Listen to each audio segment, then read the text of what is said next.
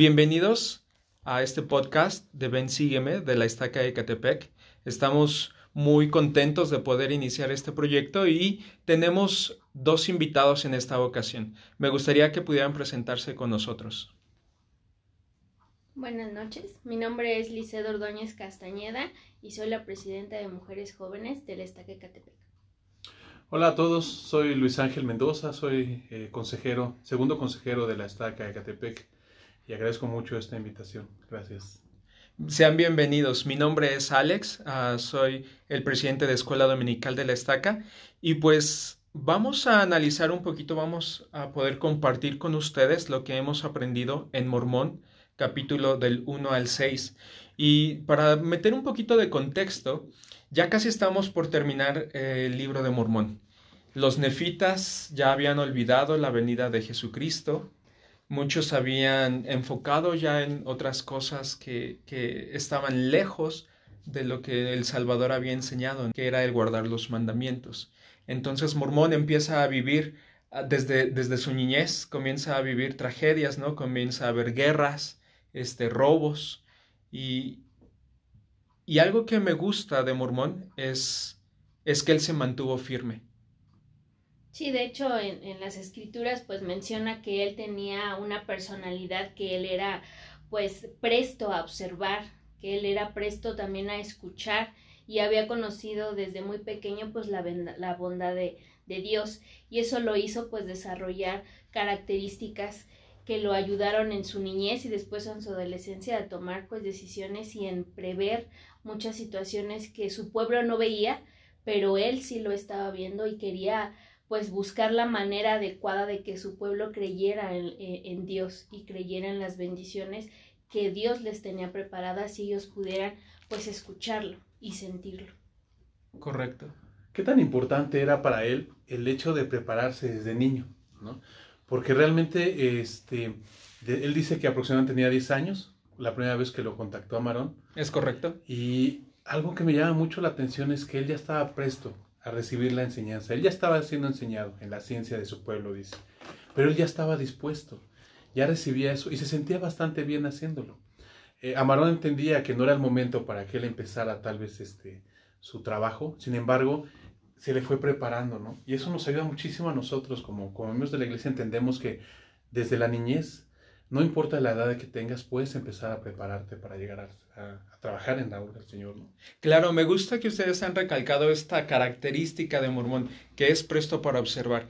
Me gustaría compartir con ustedes lo que Elder Bednar dice, o lo que significa ser presto para observar. Dice que la palabra observar tiene dos usos principales. Uno, sugiere mirar, o ver y fijarse en algo, ¿no? Y él dice que otro, otro significado que tiene esta palabra es obedecer y guardar. Así que Mormón desde, desde su juventud era un niño, ¿no? Que él estaba listo para poder guardar los convenios con Dios, sus mandamientos, ¿no? No era algo que, que estuviera lejos de él. Y esto es lo que, lo que me gusta. ¿Podrían compartir algún ejemplo de la influencia de una persona recta? Mm. Fíjate que cuando yo servía mi misión en el hermoso estado de Chihuahua. Así es. Este, conocí a un pastor, un pastor evangélico. Este hombre era un hombre muy celoso de su llamamiento, bueno, de su cargo, ¿sí? Realmente era, era una persona que se notaba que tenía amor por las personas. Eh, por sus feligreses, ¿no? Y nosotros lo contactamos casualmente llegando a su casa. Era un hombre que de verdad nos, nos encantaba platicar con él. Era fabuloso y salíamos muy motivados. Simplemente no podíamos hablar del de libro de Mormón y de José Smith porque empezaban las contiendas. Pero si no hablábamos de eso, las charlas con él eran bastante agradables. Yo lo, yo lo veía a él como un líder en la iglesia. Yo decía, este hombre puede llegar a ser realmente un presidente, está como obispo, puede llegar a mucho. Era un hombre muy justo. Y, y mi emoción era siempre ir a verlo y tratar de tocar su corazón con, con, las enseñanzas. Desafortunadamente nunca, en mis tiempos, en el tiempo que estudié, nunca se, se convirtió a la iglesia, pero eso no lo, no lo, no lo dejaba de ser, este, no dejaba de ser un buen hombre. Y realmente sirvió bastante eso. ¿eh? Y es un buen ejemplo. Me acuerdo mucho de él porque a pesar de que no era miembro de la iglesia, realmente era el ejemplo de un buen hombre. Muchas gracias. Y creo, creo que es correcto, concuerdo con su, con su pensamiento. Hay muchas personas que influyen a nosotros, nos inspiran, ¿verdad?, a ser mejores. Presidenta. Yo se vienen a la mente muchas personas que conozco, pero alguien que marcó mi vida mucho cuando yo recién eh, me bauticé y, me, fui miembro de la iglesia fue la presidenta eh, de mujeres jóvenes y mi maestra de seminario. La verdad es que el amor que tenía esa maestra de seminario a sus alumnos, la verdad que era ejemplar. Ella siempre buscaba la manera de acercarse a ellos, siempre buscaba la forma de ayudarnos, aunque sea eh, por afuera, no nada más en seminario, sino lo secular. Siempre nos preguntaba cómo estábamos y a pesar de que ella tenía a su familia, a sus tres pequeñas en la misma clase dándonos este seminario, ella siempre nos demostraba el amor el amor infinito que tenía por sus alumnos y la forma en la que ella enseñaba, la forma en que ella podía apreciar las escrituras y más aparte cómo ella las aplicaba en su vida, realmente era un ejemplo, un ejemplo de ella. Yo la atesoro mucho, yo atesoro mucho a esa maestra, se llamaba la, eh, bueno, la hermana Rosa y la verdad es que yo le agradezco mucho mi conversión porque gracias a ella pues puedo seguir aquí como pues ferviente y creyente de esta de este Evangelio. Muchas gracias por compartir esta experiencia. Y bueno, algo que, vino a mi mente cuando estaba escuchando a ambos compartir sus experiencias es de que estas personas les extendieron una invitación silenciosa a permanecer firmes. ¿Qué invitación podrían tener para los niños, los jóvenes, los miembros de la estaca, para que puedan mantenerse firmes, sobre todo en, este, en esta pandemia que estamos ah, todos enfrentando? Creo que el niño debe desarrollar una fe. Eh, a veces creemos que por ser niño tiene que crecer a la sombra del testimonio de sus padres o de los líderes. Porque así fui yo. Yo, soy, yo, no soy converso, yo, nací dentro del Evangelio y, este, y tal vez sí me sentí en algún momento crecer bajo, bajo el testimonio, la sombra del testimonio de alguien más. Pero el niño también puede ejercer fe y es importante que él tenga esa fe para creer que el Evangelio es correcto, que le va a ayudar en su vida, que todas estas clases de, primaria, este, de, convivencia, ¿no? tiene que ayudarle a él a, fortalecer y a entender eh, de cierta manera que el, Evangelio le va a ayudar correctamente. Entonces, creo que una de las partes más importantes es ayudarle al niño a entender qué es la fe y a partir de ahí ayudarle a que él pueda tener fe en sus líderes, en sus padres y en toda persona que le influya correctamente. Muchas gracias. Eh, en la pasada conferencia, el, profeta eh, Nelson hablaba acerca en su discurso de una nueva normalidad y algo que me gustó mucho eh, que decía en su discurso precisamente era eso, ¿no? A los jóvenes hay que invitarlos a que vuelvan a su corazón, como lo dice, hacia el Padre Celestial, hacia, hacia Jesucristo y que permitan que esa sea su nueva, su nueva eh, normalidad, que ellos puedan saber que la luz de Cristo les va a ayudar a todos sus desafíos y que ellos van a poder ser, eh, como lo dijo el presidente Nelson, pues esa juventud que necesita actualmente pues este, este mundo. Correcto, muchas gracias. Y, y bueno, ¿qué sucede cuando ya me he desviado de, de guardar los mandamientos de Dios, no? ¿Qué sucede cuando pues tal vez no leo mis escrituras diarios, se me olvida hacer oración, no, asisto a la iglesia, ¿no? Ahorita por, por, este desafío. ¿Qué podemos hacer? Mormón nos recomienda en, en el capítulo 2, ¿no? Que necesitamos tener un poderoso cambio de corazón. Para ustedes, ¿qué significa tener un corazón quebrantado y un espíritu contrito? Híjole, es estar presto a estar, eh, recibir las enseñanzas, tal vez recibir ese consejo que necesitas recibir tus líderes de una manera humilde. muchas de las veces cuando alguien te está aconsejando, eh, tal vez no, no escuchas lo que quieres escuchar y por consiguiente no aceptas el consejo porque no, no, no, se, no se acomoda a tu, a tu problema según tú. Nos incomoda, ¿no? Sí, o sea, realmente sentimos que Ah, dice, decía, leía a sus hijos que la verdad es dura para los inicuos, ¿no? Y no hablando de, directamente, hablando de esto de, iniquidad, ¿no? Sino que cuando estamos en pecado, todo nos molesta y todo nos incomoda. Entonces, tener un corazón quebrantado y un espíritu contrito ayuda bastante a poder eh, ser humildes, y recibir esta, este consejo de quien sea, porque un, un, mensaje en la conferencia hablaba también de esto, ¿no? De que somos ángeles y cualquier persona puede llegar a ser un ángel para ti si tiene un buen consejo en el momento en el que lo necesita. Magnífico, sí, es verdad. Y además, eh, pues poner en práctica en nuestra vida, pues los atributos de Cristo, ¿no? A veces decimos, no, pues es que yo soy obediente, yo soy humilde, yo soy sensato, yo soy carismático, yo soy caritativo, pero realmente una cosa es que yo lo diga a que realmente mis acciones concuerden con lo que yo pues estoy hablando, lo que yo digo, ¿no? Las acciones de el ir a ministrar, el de ver si está pendiente mi propia familia, el ver si realmente yo estoy acorde a con mis propios convenios o que si realmente yo estoy cumpliendo con él mis escrituras, con mis oraciones, si estoy haciendo mis ayunos, si estoy cumpliendo con, la, con el diezmo, etcétera. Son muchas situaciones que engloban, pero realmente el poner pues los atributos de Jesucristo en nuestras vidas, pues es realmente también hacer un cambio de corazón y un cambio también de actitud ante las circunstancias. Claro, me, me gusta esta parte. Predicar mi evangelio dice que cuando nos arrepentimos, ¿no? Cambiamos la visión de cómo nos vemos a nosotros mismos, cómo vemos al mundo y cómo vemos a Dios. O sea, cambiamos totalmente. Es por eso que Dios requiere un corazón quebrantado y un espíritu contrito. Si me acompañan, vamos a ver qué es lo que intentaban hacer los nefitas en ese tiempo. Vamos a Mormón capítulo 2, versículo 13, por favor. Dice, pero he aquí, fue en vano este gozo mío, porque su aflicción no era para arrepentimiento por motivo de la bondad de Dios, sino que era más bien el pesar de los condenados, porque el Señor no siempre iba a permitir que hallasen felicidad en el pecado. Presidente, ¿qué función tiene la aflicción en el arrepentimiento? Cuando enseñábamos a la gente, bueno, cuando enseñamos siempre a la gente, hablamos de los cinco pasos del arrepentimiento. Uno es tienes que reconocer que lo has hecho mal, que cometiste un error. Y el otro es que debes sentir pesar. Creo que ese paso de sentir pesar es eh, muchas de las veces se confunde con el hecho de, de, tal vez este sentirse mal porque no resultó o a lo mejor el simple hecho de sentirse mal porque tratabas de hacer algo que, que era incorrecto en su momento. ¿no? Creo que el, el, el, sentir pesar es, es parte primordial de, de, la, de, empezar a arrepentirte. No se acaba ahí, pero es como lo fundamental y lo que empiezas.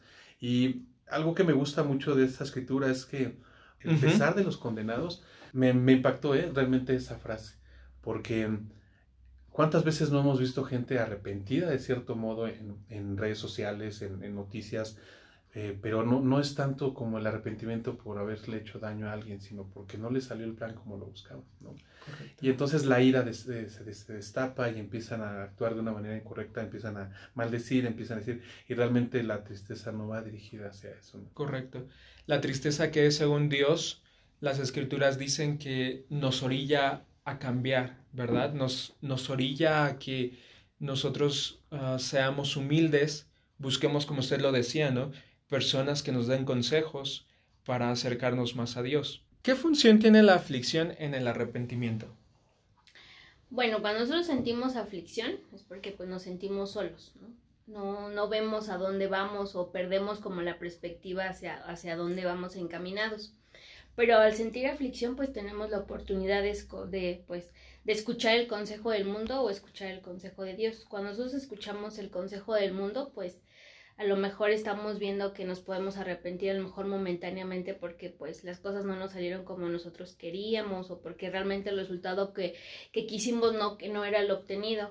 Y entonces buscamos el consejo de alguien y ese alguien pues a lo mejor no nos dice lo que nosotros queremos escuchar o no nos da esa paz o esa tranquilidad que nosotros queremos escucharlo y entonces pues nosotros comenzamos a sentirnos pues a lo mejor mal y empezamos a, maldecir o empezamos a, a, decir que porque a mí, que si yo soy bueno, que si yo soy esto, que si yo hago esto por los demás, ¿por qué no me salen bien las cosas, no? Pero no tenemos esa pues a lo mejor no conocemos o no empezamos a entender, a escuchar el consejo de Dios, que es realmente pues eh, arrodillarnos y decir, bueno, me equivoqué, lo reconozco, estoy sintiendo pues eh, tristeza en mi corazón, estoy sintiendo pues que realmente no era el camino correcto, que realmente no debí de haberlo hecho y entonces empezamos a sentir ese pesar, esa aflicción que nos hace. Entonces, cuando nosotros escuchamos el consejo de Dios, pues Él nos va a decir y nos va a consolar. él nos va a decir que pues por medio del arrepentimiento, pues por medio de este proceso podemos nosotros acercarnos a Él y poder ahora sí pues tener como un cambio de corazón, que eso es lo que pues la lección nos invita, ¿no? Porque Mormón pues él lo hacía, él hacía que pues ellos querían, él hacía o invitaba a que su pueblo pues se, se arrodillara y escuchara. Y él constantemente lo dice, constantemente lo dice.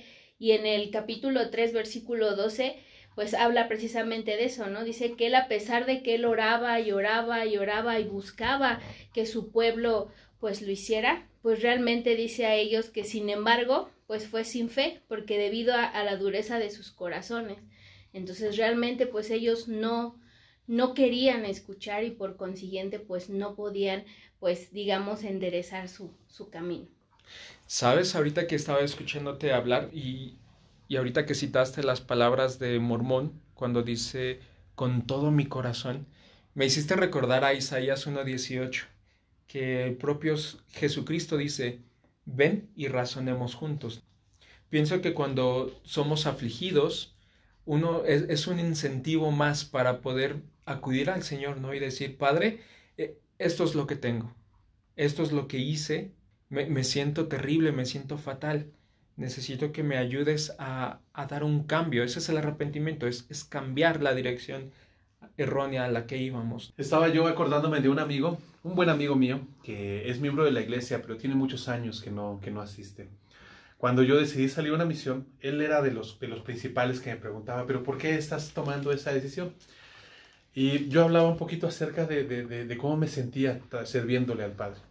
Este, él algo que siempre ha tenido es que él, él, ha tenido logros y siempre ha pensado que es gracias a él, ¿no? que el padre no tiene nada que ver en eso, él, él es gracias a su esfuerzo. Y, y, pensaba en eso porque muchos años después lo volví a ver ya cada quien con su familia y las cosas empezaron a salirle bastante mal.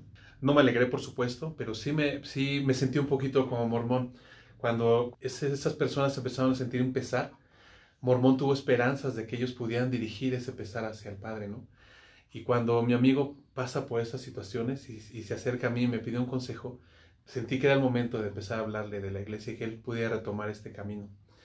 Fue algo muy edificante en su momento. Él no, no regresó a la iglesia definitivamente, pero ese momento sí me ayudó a, que él pudiera entender hacia dónde debe dirigir esas tristezas, esos, esas palabras, esos momentos de, que necesita de consuelo, hacia dónde debía dirigirse.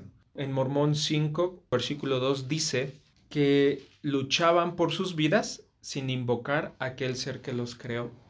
Pienso que una de las mentiras que Satanás utiliza bastante es no ores, ¿no? Y, lo comentaba usted hace un momento, presidente. No ores, todo lo tienes y lo que tienes es por tu esfuerzo, por tu trabajo, ¿no? Y esta es una, una mentira que Satanás ocupa para, uno, para que nosotros tengamos nuestro propio orgullo, ¿no? Y dos, para que empecemos a no confiar en Dios, ¿no? Y llegar a ser como este pueblo. Inclusive en Mormón 2, 23 dice, y aconteció que hablé a los de mi pueblo y los exhorté con mucha energía para que resistieran valientemente frente a los lamanitas y lucharan por sus mujeres y por sus hijos y sus casas y sus hogares. A veces nosotros sentimos aflicción, pero es porque nosotros necesitamos a veces escuchar que nos exhorten en pelear por algo. Y qué mejor por nuestras familias, qué mejor por nuestros hijos, por nuestros esposos, por nuestros hogares. Cuando nosotros eh, perdemos esa, esa visión de pelear por nuestras familias o por nuestros seres queridos, pues vamos a sentir aflicción en nuestros corazones, porque no estamos luchando por algo importante que son nuestros hogares. Por eso él dice ahí yo los exhorte, los exhorté con mucha energía. Los líderes de la iglesia, nuestros obispos, nuestros presidentes, el mismo profeta, pues nos exhortan con esa energía y con ese amor a luchar por nuestras familias, por nuestros hogares, para que nosotros no caigamos en esta aflicción, que sintamos nosotros esa aflicción de nuestros corazones, sino que a la vez sintamos el amor de Cristo para decir, a pesar de las circunstancias o a pesar que a lo mejor me esté teniendo una racha a lo mejor mala, pero si yo tengo fe en que esto va a pasar o que las circunstancias del mundo como Mormón lo, lo estaba viviendo eran luchas constantes, guerras constantes, muertes, muchas, una escena muy sangrienta, pues actualmente lo estamos viviendo así. Son situaciones que estamos viviendo donde vemos muchas situaciones fuertes, pero que a pesar de eso no debemos perder la fe en Jesucristo y en el Padre Celestial. Algo que me gustó mucho de lo que comentaba Liz es que em, realmente se, esforzaba Mormón por, por ayudarles a regresar su mente a Dios. Sus familias era parte primordial. Muchas de las veces nuestra vida tal vez llega a no importarnos tanto, pero si hablas de tus hijos, si hablas de tu esposa, de tus padres, como que eso sí realmente te, llega, ¿no? Definitivamente Mormón eh, ya no dirigía estas palabras a este pueblo, porque ellos ya estaban, ya estaban realmente perdidos. Por más que tal vez Mormón se esforzaba, ya ellos ya no iban a regresar. Mormón definitivamente empezó a escribir esto para nosotros. Él mismo lo dice en Mormón 3, capítulo 3, versículo 17, dice, por tanto, os escribo a vosotros gentiles, y también a vosotros, casa de Israel, que cuando comience la obra os halléis a punto de prepararos para volver a la tierra de vuestra herencia. Realmente Mormón nos está dirigiendo todas estas palabras, estas enseñanzas, estas aflicciones. Realmente se puede sentir que, él sufría. Em, y lo está dirigiendo a nosotros, a, esta época, en estos momentos en los que, como bien decías, Liz, está pasando eso. Tenemos guerras, tenemos rumores de guerras, tenemos pandemias, tenemos tantas cosas. ¿Y, qué es lo que más nos preocupa? Los seres que amamos. Desde luego, sí. Y, a veces ah, tenemos que enfocarnos en estas cosas que más importan, ¿no? En esta ocasión, como usted bien lo mencionó, presidente, uh, Mormón está hablando hacia nosotros. La pregunta para los que nos escuchan es, ¿qué pueden hacer? ¿Qué puedo hacer yo para conservarme firme y para hacer una influencia positiva en las personas que me rodean? Es decir, mis hijos, mi esposa, mi esposo, ¿no? mis vecinos. ¿Qué es lo que yo necesito cambiar hoy?